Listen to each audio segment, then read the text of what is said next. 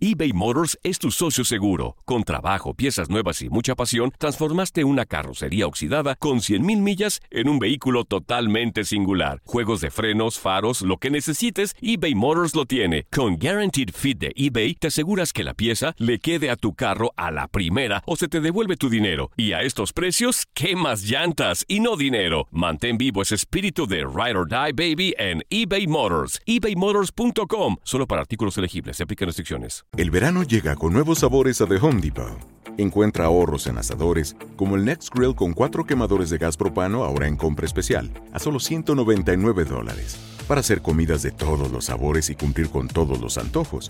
Desde una clásica carne asada, con elotes y cebollita, hasta jalapeño poppers, para darle un toque picante a la reunión.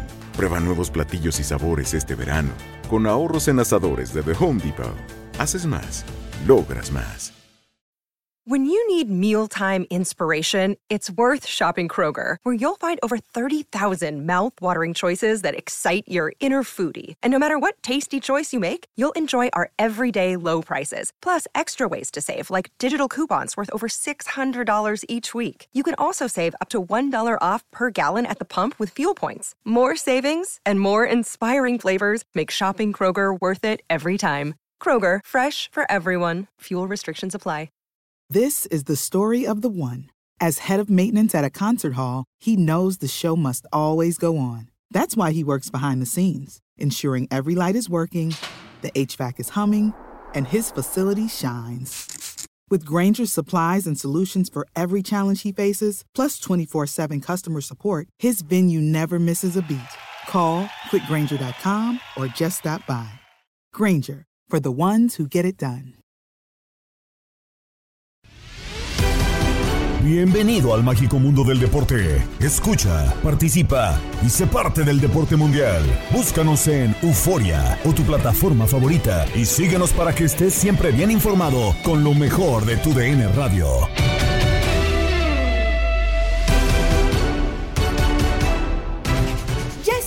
Vez más en el podcast Lo mejor de tu DN Radio. Saludos de Gabriela Ramos y nos vamos con la información deportiva. Chivas ya definió entrenador y apuesta por la continuidad de Ricardo Cadena y además anunció la llegada de Alan Mozo, el regreso de Rubén Oso González y las salidas de Raúl Gudiño y César Chino Huerta. El análisis llegó a la mesa de Fútbol Club con Diego Peña, Hugo Salcedo, Ramón Morales y Gabriel Sainz. Soy capitán Ramón Morales, como que dijeron en Chivas, pues ya, a anunciar y anuncia que Cadena se queda, que el oso vuelve, que tenemos a Alan Mozo. A ver, ¿todo les parece mal de Chivas? No, no, neta no. Por primera vez lo hacen hoy a tiempo, cuando debe de ser. Esperaron que se acabara la final y todo. Y ahora anunciaron. ¿Sí te parece ¿Está que es a tiempo? No, ¿Lo de Cadena? no, ¿Para qué esperar? Me parece bien, pues, porque estaban buscando otro y no le permitieron otro. Entonces, Ah, ya sí arrancamos el proyecto. Bueno. A ver, creo que coincido con Ramón. ¿Lo hicieron bien? Sí, porque luego se critica que Chivas, y de Ah. hecho yo platicábamos con gente eh, en O sea, lo Pachuca. hicieron bien, sin convicción. No, es que platicábamos No, no, con no, gente. no. No, no, no. A ver, es una cosa muy diferente. Platicábamos con gente en Pachuca y nos decía. A ver si no sale ahorita el... A ver si no sale y a ver si no sale Chivas. O sea, ¿Qué tiene? pendientes y no No, salió. no, se no esperaron dos tiene, días. porque claro. sí les porque quita sí. rating. Claro. No digan que les- claro. Yo un día Aunque antes les les mandé un duela, mensajito. aunque les duela. Completamente. ¿Qué te parece el proyecto de Guadalajara, Hugo, con estos futbolistas, con este par de futbolistas que vuelven? En el caso del oso, llega Mozo y mantener a Ricardo Cadena. Lo de cadena a mí me parece que se tenía que dar, porque imagínense nada más lo que hubiera sido tomar la elección, la decisión de traer a un técnico, así tenga los blasones, la historia, los títulos, lo que ustedes me digan, y que por alguna razón que puede llegar a ser la competencia y estas circunstancias tan extrañas que ofrece regularmente en el fútbol mexicano no le fuera bien. Imagínense nada más la carga de presión todo lo que se le iba a venir a la directiva decir, pero si ya lo tenías, tenías al técnico de casa que había encontrado los resultados, que después dolorosamente quedó eliminado frente al cuadro de los rojinegros del Atlas, pero que había tenido esa muy buena racha de cinco victorias de manera consecutiva que los puso en la fiesta grande. Entonces es de alguna manera una decisión para mí hasta ciertamente populista, porque atiende a la, al reclamo de la gran mayoría de los aficionados. En cuanto a los jugadores, no sé, a mí me despierta muchas dudas, y no porque no tengan calidad, eh, evidentemente son dos jugadores de calidad, pero aquí lo que necesita Guadalajara son los que te cambien la historia, son los hombres que tengan esa condición de modificar resultados y que te permitan de nueva cuenta ser aspirante al título y posteriormente conseguirlo. Y con el mayor de los respetos, yo no veo que ni el oso, ni mucho menos mozo, vayan a ser ese jugador que te cambie realmente la historia. ¿En serio?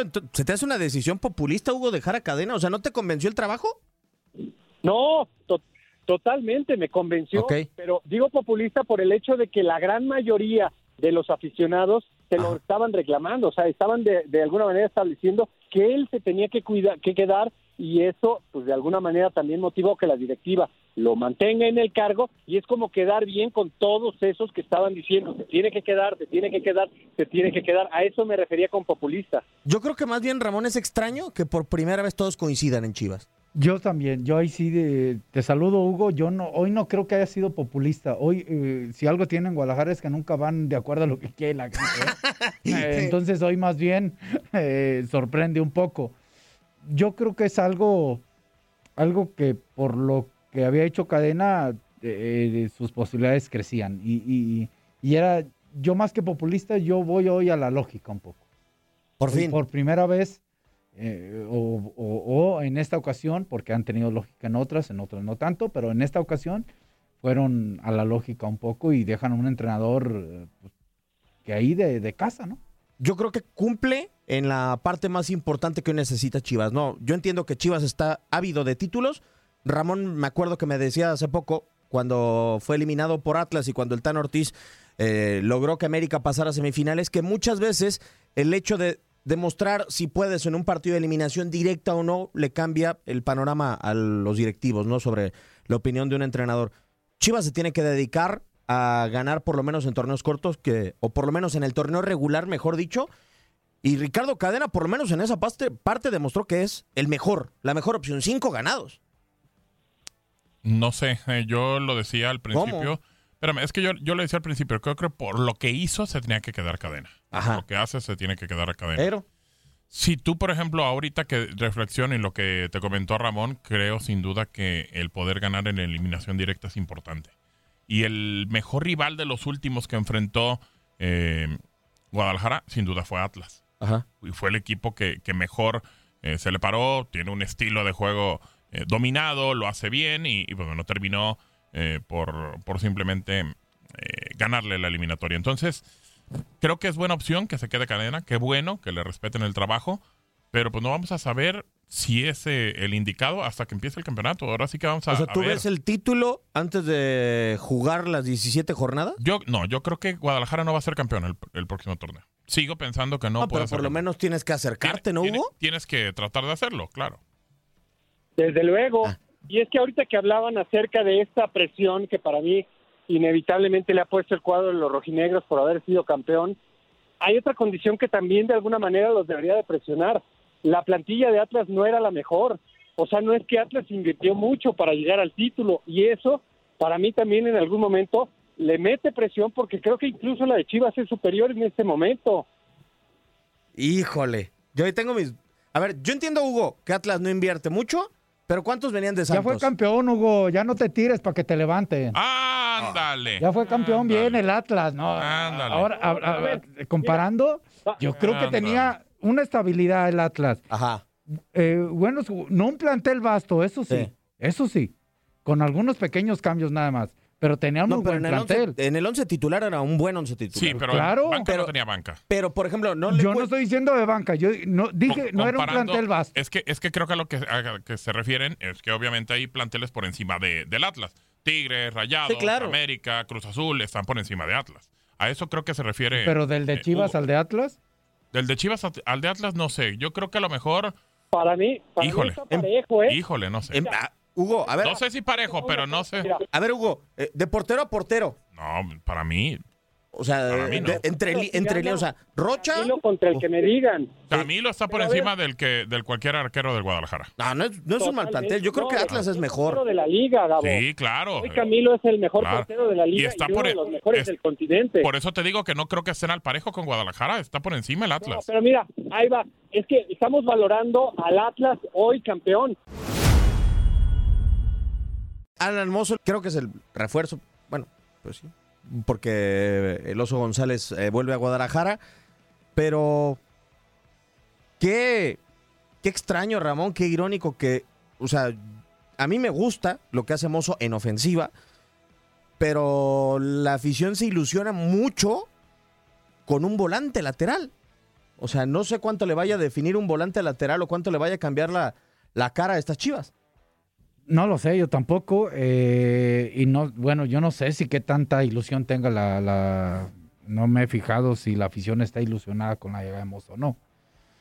Eh, al quedarse Cadena, si Cadena sigue manteniendo esa línea de 5, yo me voy un poco más al tema eh, táctico. Creo que le puede servir ese ida y vuelta que tiene el mozo y esa profundidad o esa situación de centros que a veces logra hacer bien, ¿no? Entonces es un jugador que ya tiene un recorrido, aunque es joven, este, esperemos que le pueda funcionar, ¿no?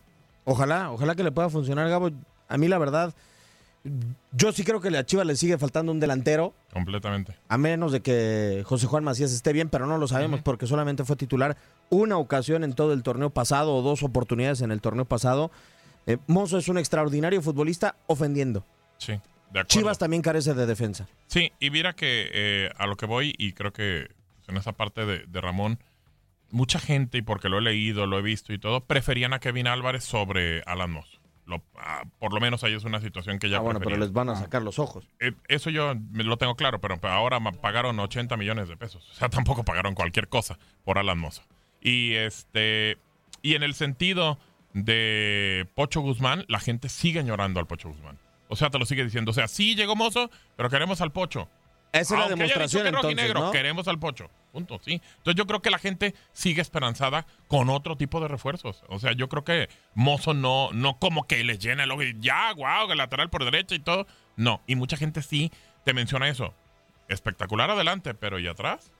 Y eso es lo que menciona. Entonces no se sabe si va a jugar adelante del Chapo o el Chapo ya va para afuera. O sea, la verdad es que hasta que empecemos a verlo a Mozo en el campo. No, y no ha salido sobre todo, Hugo, del equipo que lo formó. O sea, esta es otra película, decía eh, Mozo, el tema de las exigencias, con el perdón que me merece Universidad, con el perdón que me merece Pumas, pero mientras le soban el lomo en Universidad de pobrecitos, y es el equipo de Lilini y han logrado mucho, acá de verdad lo van a exigir.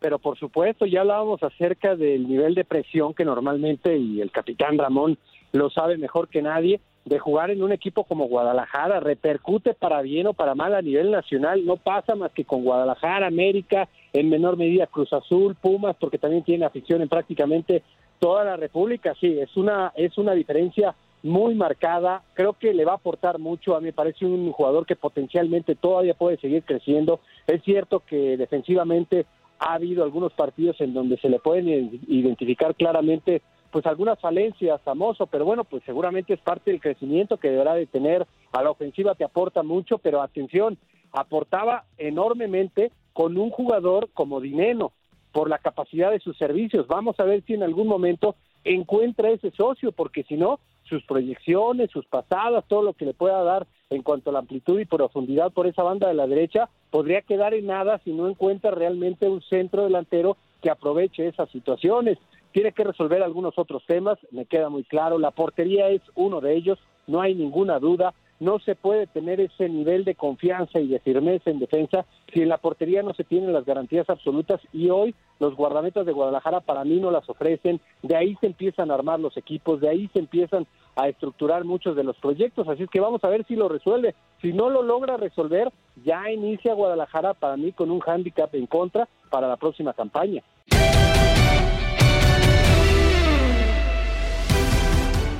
Que ha sido polémico en días recientes es la actuación del VAR. Incluso en la final Pachuca Atlas se hizo presente. Sobre estas decisiones arbitrales, Enrique Borja platicó en Inutilandia con Toño Murillo.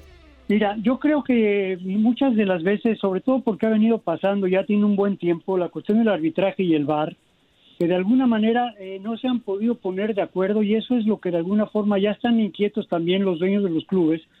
Por eso en esa junta que han estado venido hablando con, la gente de arbitraje, es una preocupación para homologar realmente los criterios.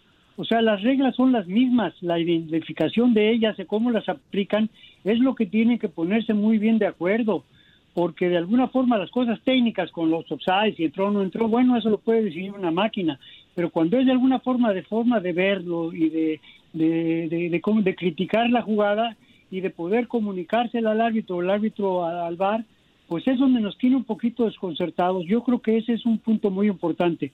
Eso por un lado. Por el otro, yo creo que fue una final, yo creo que el partido importante lo hizo el Atlas eh, ganando 2-0 y sobre todo con ese gol tan importante de Quiñones en el último minuto fue un algo importante. Llegaron con una ventaja que al minuto 7 se había metido este gol Romario y se pudo pensar que el equipo de Pachuca podía hacer otras cosas. Yo creo que fue buen partido independientemente de las cuestiones arbitrales. Yo creo que los 22 jugadores jugaron bien, dieron todo lo que tenían que dar. Los dos técnicos también estratégicamente lo hicieron.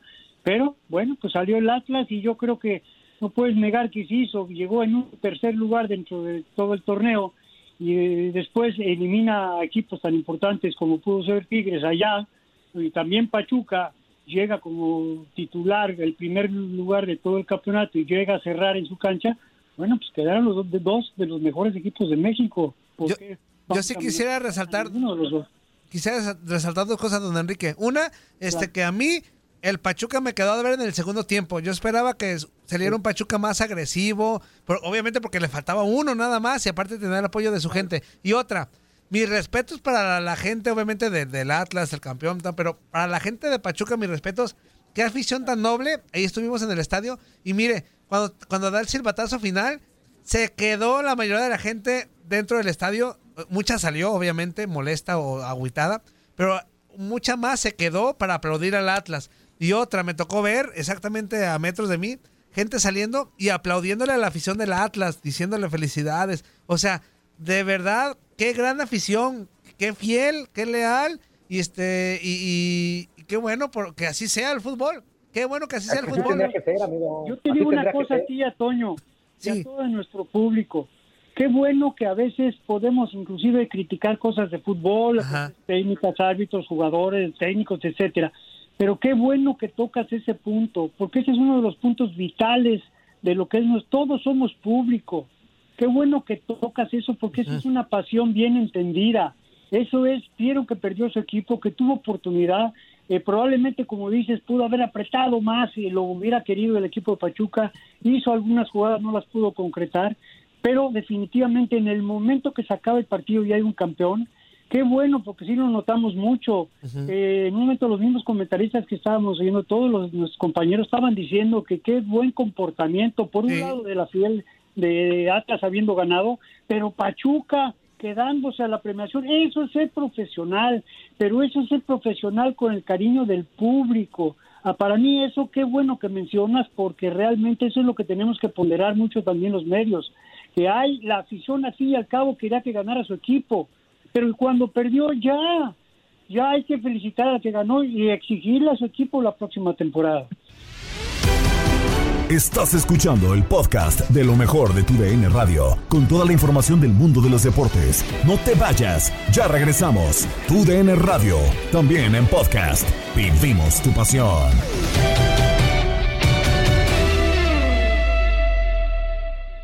eBay Motors es tu socio seguro. Con trabajo, piezas nuevas y mucha pasión, transformaste una carrocería oxidada con 100 mil millas en un vehículo totalmente singular. Juegos de frenos, faros, lo que necesites, eBay Motors lo tiene. Con Guaranteed Fit de eBay, te aseguras que la pieza le quede a tu carro a la primera o se te devuelve tu dinero. Y a estos precios, ¿qué más llantas y no dinero? Mantén vivo ese espíritu de Ride or Ride, baby, en eBay Motors. ebaymotors.com. Solo para artículos elegibles se aplican restricciones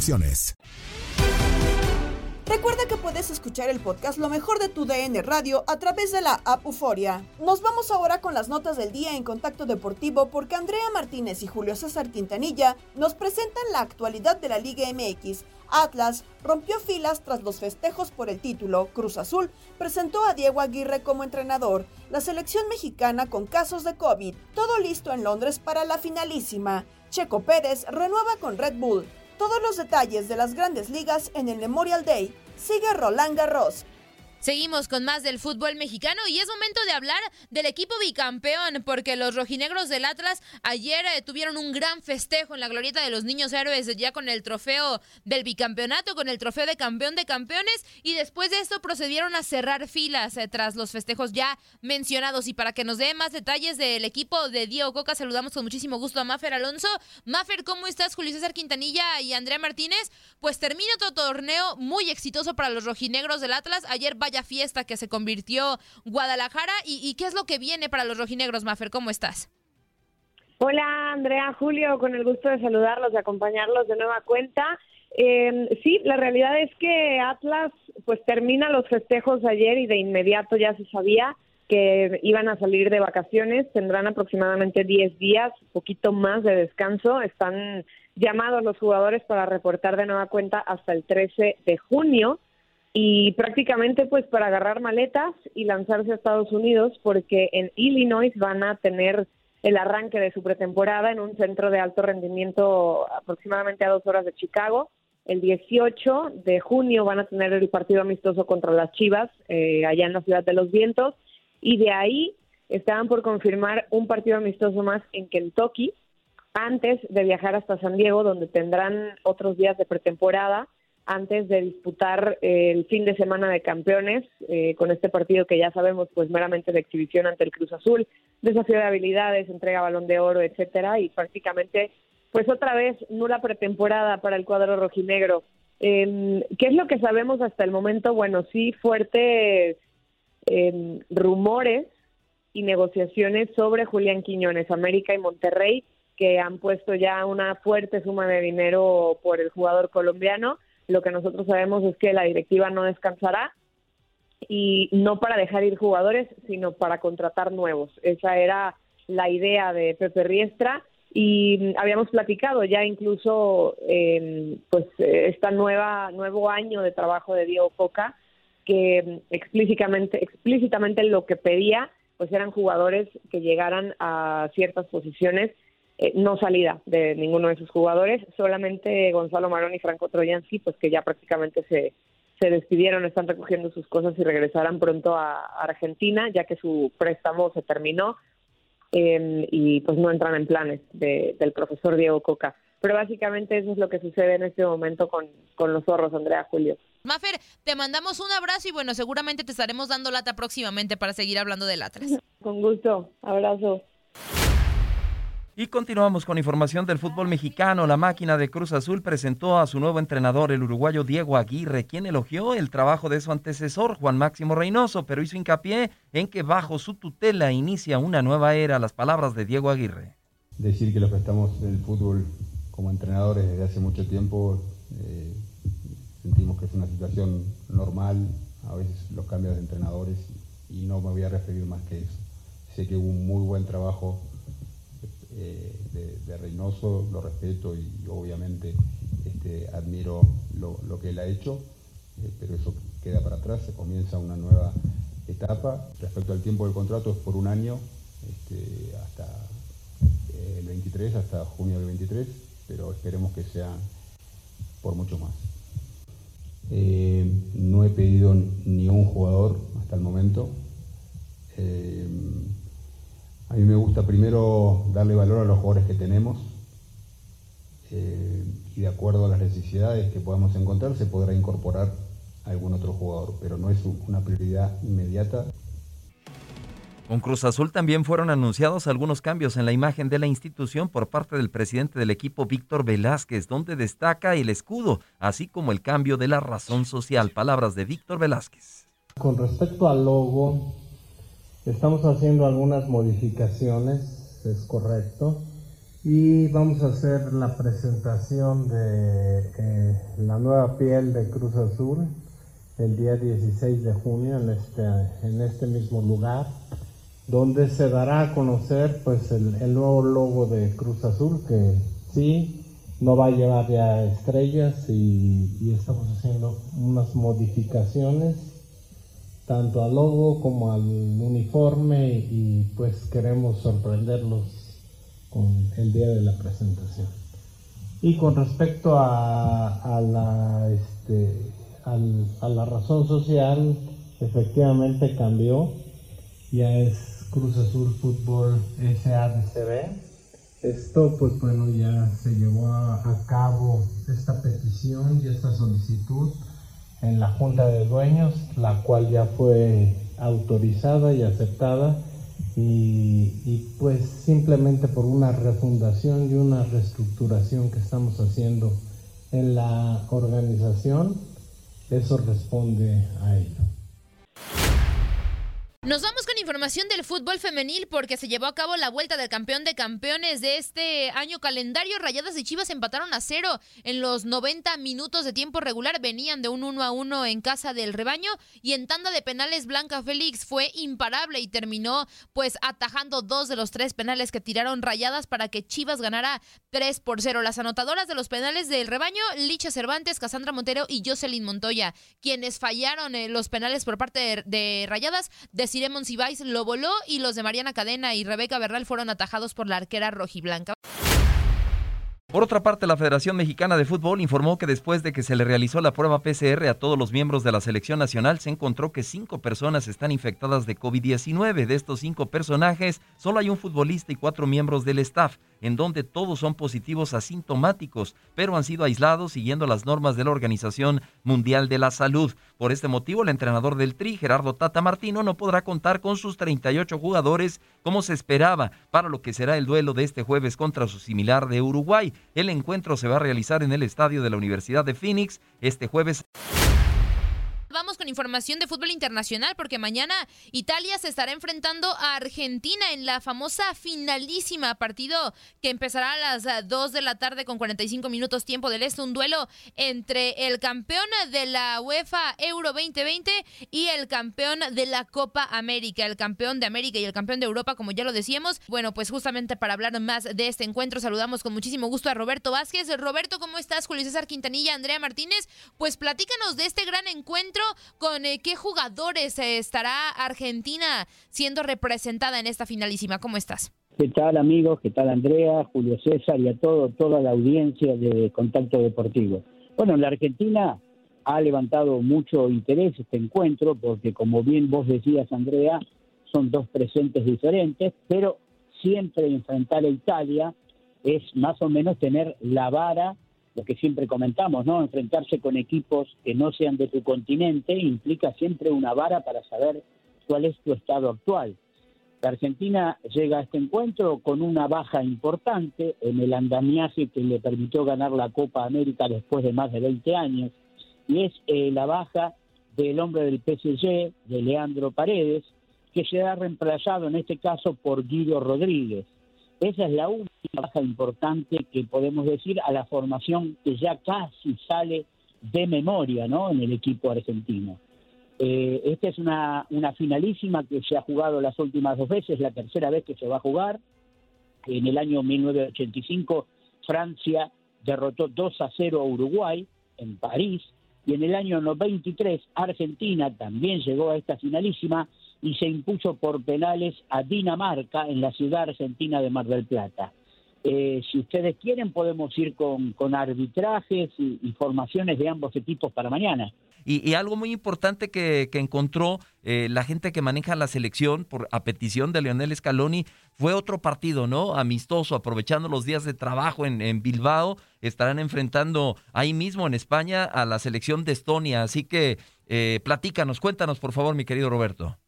Sí, así es, Julio César. Eh, ha convocado y ha arreglado, o sea, quería un poco justificar, más allá de este encuentro de finalísima, el tener un partido más, porque ya sabemos que cuando se trata de prepararse para un mundial, los directores técnicos, yo prácticamente digo que más que entrenadores se convierten en seleccionadores, ¿no? Porque trabajan poco tiempo juntos y deben seleccionar los que están pasando por su mejor momento. Yo creo que un técnico para preparar un equipo para el Mundial debe tener la base que le hizo ganar ese acceso al Mundial y después los mejores en su momento. Y como bien dice, sí, arregló para el día 5 de julio con Estonia en el estadio El Sadar de Pamplona, un partido que tuvo varios cambios. Convengamos que Estonia es un, rival que está en el puesto 114, creo, de la clasificación de FIFA, pero bueno, no deja de ser un enfrentamiento este, a nivel a nivel internacional que le puede permitir eh, medirse, automedirse un poco más. Y en cuanto al partido de mañana, como bien decía Andrea, es en este horario que ustedes han dicho, para la Argentina sería a las 15.45 horas. Argentina presentará a Emiliano Martínez, al Dibu Martínez, Nahuel Molina, el Cuti Romero, Nico Otamendi y Marcos Acuña. Rodrigo de Paul, Guido Rodríguez, que como les comentaba reemplaza a Leandro Paredes, y Giovanni Lochelso, Leo Messi con un media punta adelantado, Lautaro Martínez y Ángel Di María. Como vemos, pocas variantes.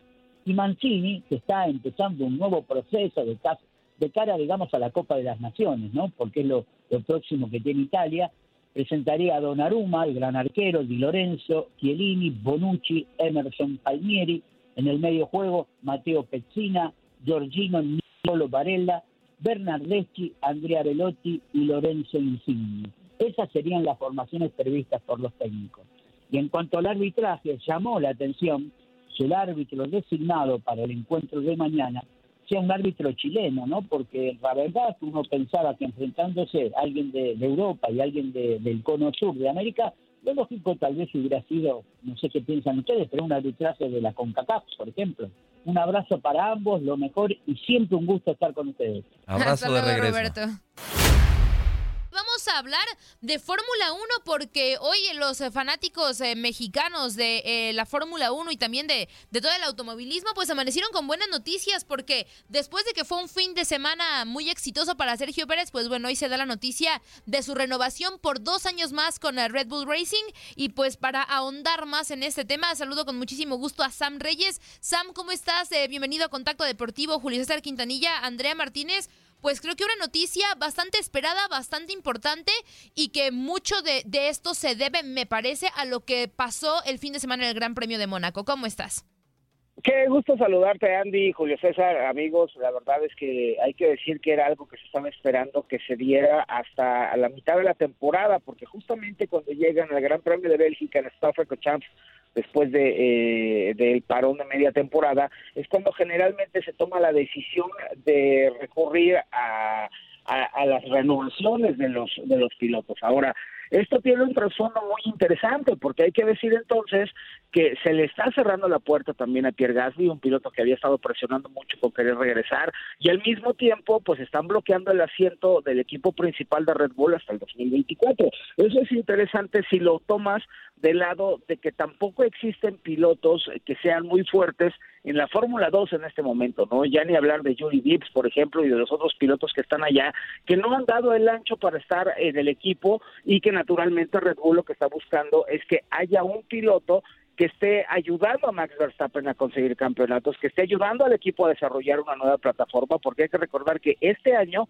es un auto completamente nuevo y que han tenido que ir desarrollando y que sí, le ha quedado bastante bien al piloto mexicano y que no le ha eh, encajado, por decirlo de alguna manera, al manejo que tiene Max Verstappen, pero de las cinco victorias, perdón, de las seis victorias que tiene que tiene ya el, el, equipo Red Bull en este año, bueno, pues Checo ya tiene una victoria justamente para ellos en la carrera más importante de la Fórmula 1 en esta temporada y de una forma por demás eh, eh, interesante, porque Checo fue el más rápido del fin de semana por encima de su compañero de equipo y porque además en la misma competencia, independientemente de lo que sucedió con Ferrari, no se equivocó al momento de trabajar en la pista y esto es justamente lo que necesita el, el equipo australiano alguien que no cometa errores, que no rompa el coche, porque naturalmente mucho de lo que le pasó a Red Bull cuando estaban intercambiando pilotos con Alex Albon y con Pierre Gasly era justo la situación que chocaban los autos y no terminaban las carreras, por lo cual tampoco sumaban puntos, y el piloto mexicano sí lo ha hecho. Entonces, tomando esto como base, lo que había dicho Christian Horner, bueno, pues terminó siendo una promesa cumplida, que quien estuviera mejor adelante se iba a quedar, lo vimos este fin de semana, y quien pudiera darle más dividendos al equipo era lo que estaban buscando, así que se confirma entonces que Checo Pérez era la mejor opción para el equipo austriaco. Pero con este triunfo que se da en Mónaco, se abre la posibilidad de que Checo Pérez eh, esté a la par de su compañero Max Verstappen respecto a esto, a la posibilidad de ganar carreras, o, seguirá estando a la sombra del holandés. ¿Qué, qué piensas al respecto, Max? Este, perdón. La verdad es que eh, mucho gusto saludarte, eh, Julius, y la verdad es que aunque a mucha gente no le guste, mucho de lo que se firmó en el contrato de Checo Pérez era para ayudar a Max Verstappen a ser campeón. Básicamente lo que tiene Checo que hacer es ayudar al equipo y a Max Verstappen a conseguir los campeonatos, pero como dice el dicho, si en algún momento Max Verstappen se descuida y Checo está justo en ese lugar en donde tiene que estar, puede cosechar muchísimas cosas. Esto no significa que todo el tiempo vayan a decirle a Checo que se quite, pero al mismo tiempo significa que Checo tendría que estar buscando por sí mismo estar bien colocado. Es justo como sucedió en este fin de semana. No podría haber existido ninguna orden de equipo, por ejemplo, en favor de Max Verstappen, porque se encontraba Carlos Sainz entre Checo y Max. Pero lo que sí es que si Checo es más rápido que Max, va a tener mejores oportunidades de ganar carreras. Pero tampoco se nos olvide que en este momento Checo Pérez está en tercer lugar, solamente seis puntos por debajo de Charles Leclerc. Entonces, se puede convertir esta en una temporada tan exitosa que Red Bull pueda tener en primero y en segundo lugar a sus dos pilotos, sin importar el orden, porque así como están las cosas, parece que se va a apretar más el campeonato, para que a fin de cuentas tengan, uno, el campeonato de constructores que están buscando y que repitan también el campeonato de pilotos, ya sea con Checo o sea con Max. Pero sí tendríamos que esperar que después de lo que vimos con, con la nota de ayer de que Jos Verstappen, el papá de Max Verstappen, se estaba quejando de que no apoyaron a su piloto, es porque sabe cómo son las condiciones también del contrato de Checo y que muy posiblemente sea repetir el apoyo que se tiene para el compañero Hernández. Perfecto. Claro, y, de hecho es lo que te iba a mencionar, Sam. Creo que lo que pasa en el Gran Premio de Mónaco es porque si Checo dejaba pasar a Max, pues prácticamente le estaban dando eh, el primer lugar a, Carlos Sainz, ¿no? Entonces también creo que, que eso fue parte fundamental de, de, esta victoria de, de, Checo Pérez. Y hablando ya del automovilismo mexicano, desde mi punto de vista me parece que Checo Pérez pues se convierte en el mejor piloto que ha dado México. Pero quiero saber tu punto de vista al respecto, Sam, eh, de, de Checo Pérez y también ¿Qué, tanto tendríamos que esperar para que haya más mexicanos dentro de, la Fórmula 1? Yo sé que está Howard, por ejemplo, pero aún así creo que, que esto de Checo Pérez está sembrando un precedente, ¿no? Para generaciones futuras. Exacto, y es que, bueno, pues hay muchos pilotos que han estado buscando la internacionalización, pero también hay que decir que es bastante complicado porque eh, correr en el extranjero implica muchísimo dinero en inversión y es algo que generalmente, eh, pues no están encontrando los pilotos, ¿no? Noel León un piloto regiomontano que tiene muy buenas manos y que tiene una buena capacidad de competencia, ya lo demostró siendo campeón y, y, que ha corrido incluso en Estados Unidos, bueno, está buscando dar el paso justamente a, a, Europa, pero le ha faltado justo el apoyo monetario para poder lograrlo porque no es nada sencillo brincar para allá. Y, y lo que dices con respecto a Checo y los datos, pues hay que hablar acerca de que el máximo ganador de grandes premios en México había sido Pedro Rodríguez con dos victorias. Checo Pérez estaba empatado con él y ahora justamente consiguió la tercera victoria para el piloto mexicano y además se convierte en el quinto latinoamericano en ganar Mónaco si tomas en cuenta las seis victorias de Ayrton Senna, las dos que tuvo Juan Manuel Fangio, el argentino, el también argentino Carlos Reutemann, que ganó en una ocasión, y luego Juan Pablo Montoya, que en 2003 se lleva la victoria del Gran Premio de Mónaco cuando estaba en Williams. Ahora Checo se convierte en este quinto latinoamericano y creo que ahí es donde justo vale la pena que en 12 temporadas y 220 carreras pues la verdad es que Checo alcanza a meterse. Primero la gran carrera que tuvo en Shakir cuando no estuvo Luis Hamilton, se acordarán, y que desde el último lugar llega al primero, y luego el año pasado en Azerbaiyán, cuando peleando con Luis Hamilton, vence justamente el piloto inglés por un error que tiene justamente el piloto de Mercedes, y ahora en Mónaco, pues haciendo una carrera importante, bien manejada de principio a fin, y sobre todo tomando en consideración que Checo sabía manejar muy bien las llantas,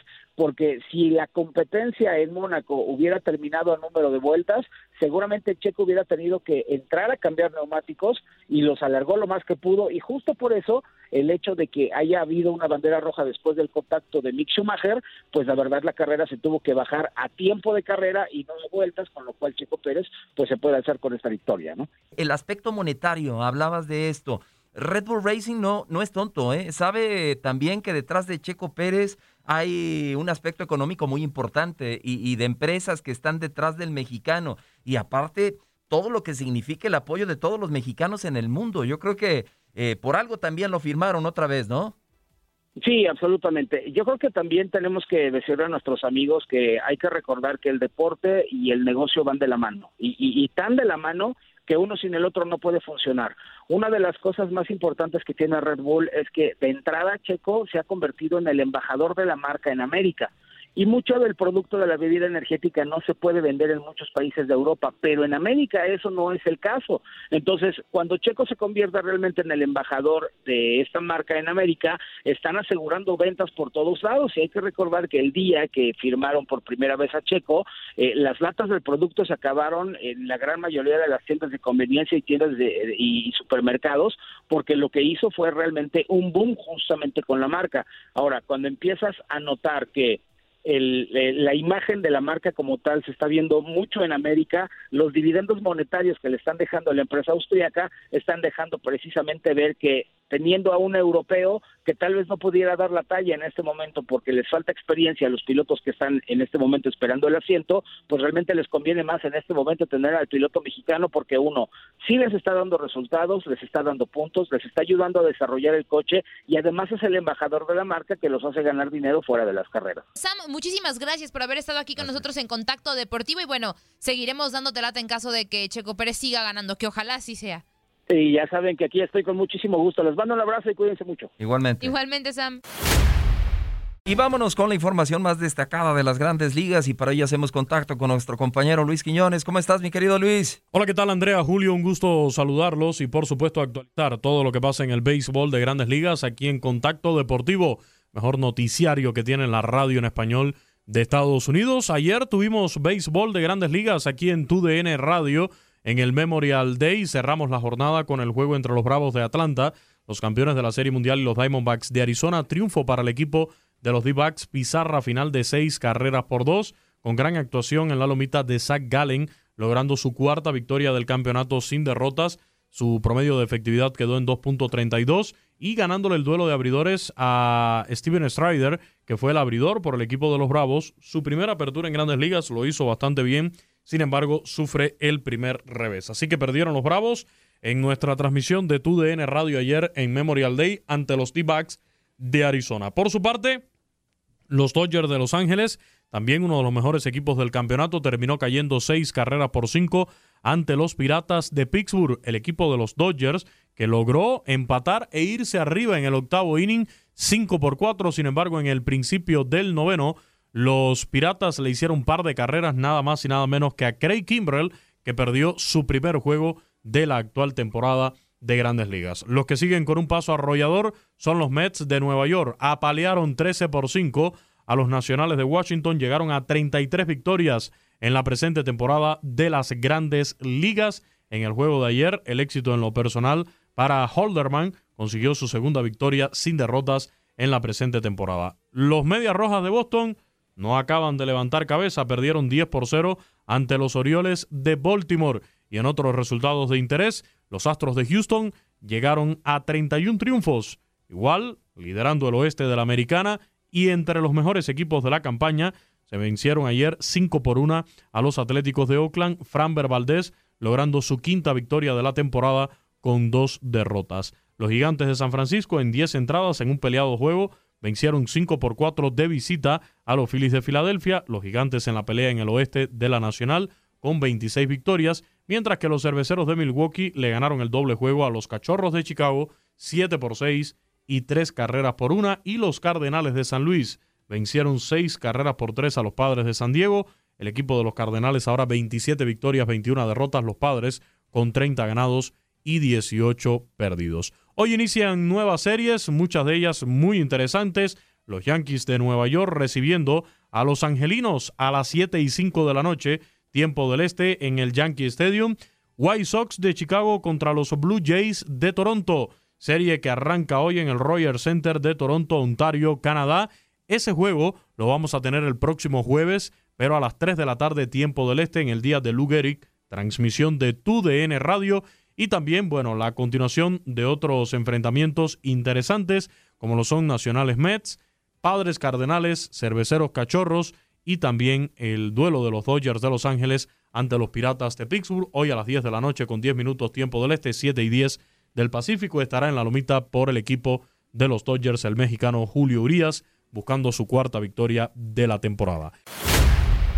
Seguimos con más información y es momento de hablar del tenis porque sigue la actividad de Roland Garros, este segundo Grand Slam del año, y vamos a empezar con los cuartos de final femeninos. Y es que hoy hubo actividad con dos encuentros. Martina Treviasan derrotó a Leila Fernández y Coco Goff eh, también venció a Sloane Stephens. Y estas dos eh, chicas se estarán enfrentando en semifinales. Datos interesantes de esta semifinal que se llevará a cabo el jueves. Coco Goff con 18 años es la semifinalista más joven en Roland Garros desde 2019, cuando lo logró Amanda Anisimova, quien llegó en ese entonces con 17 años. El duelo de Coco Goff y Sloane Stephens fue el quinto encuentro en cuartos de final entre dos tenistas estadounidenses, mientras que la estadounidense de 18 años llegó por primera vez ya a una semifinal de Roland Garros y lo ha hecho sin perder ningún, ningún set hasta el momento. Por el otro lado estará Martina Trevisan, quien es la primera italiana en ganar más de 10 partidos al hilo desde Flavia Panetta en 2009, quien logró 15 victorias consecutivas. También es la octava tenista italiana en alcanzar las semifinales en la historia de Roland Garros y la primera italiana desde 2013 en estar dentro de las mejores cuatro en un Grand Slam. Además, sea cual sea el resultado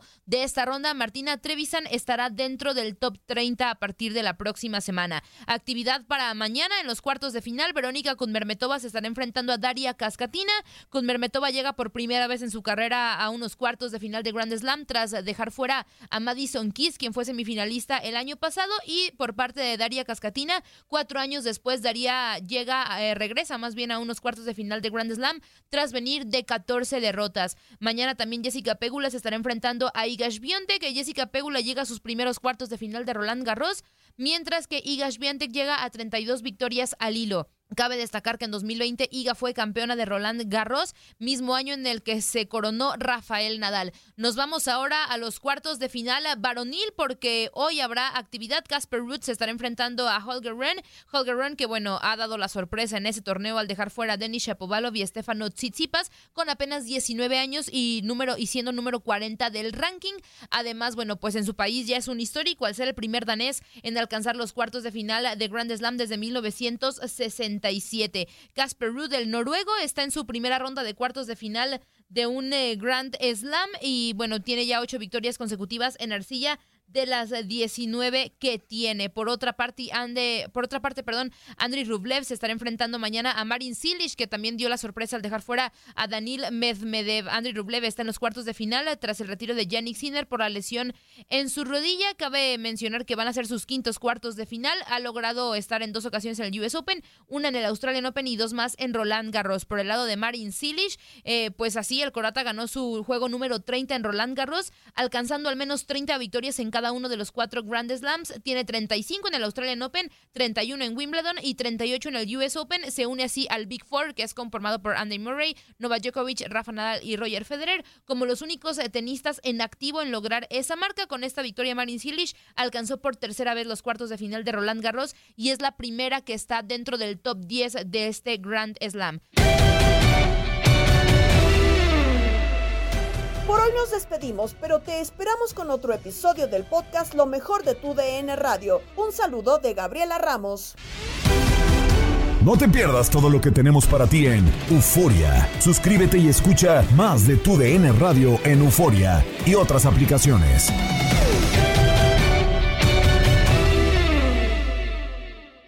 Boost Mobile tiene una gran oferta para que aproveches tu reembolso de impuestos al máximo y te mantengas conectado. Al cambiarte a Boost, recibe un 50% de descuento en tu primer mes de datos ilimitados. O, con un plan ilimitado de 40 dólares, llévate un Samsung Galaxy A15 5G por $39.99. Obtén los mejores teléfonos en las redes 5G más grandes del país. Con Boost Mobile, cambiarse es fácil. Solo visita boostmobile.com. Boost Mobile, sin miedo al éxito. Para clientes nuevos y solamente en línea, requiere AroPay. 50% de descuento en el primer mes requiere un plan de 25 dólares al mes. Aplican otras restricciones. Visita para detalles.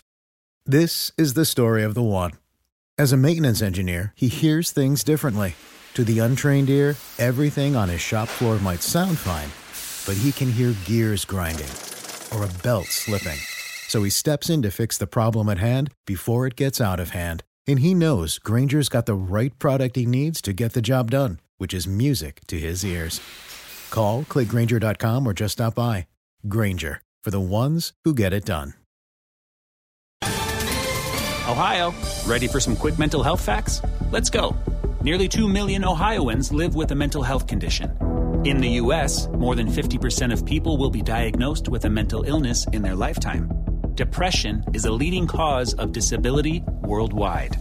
So, why are some of us still stigmatizing people living with a mental health condition when we know all of this? Let's listen to the facts and beat the stigma.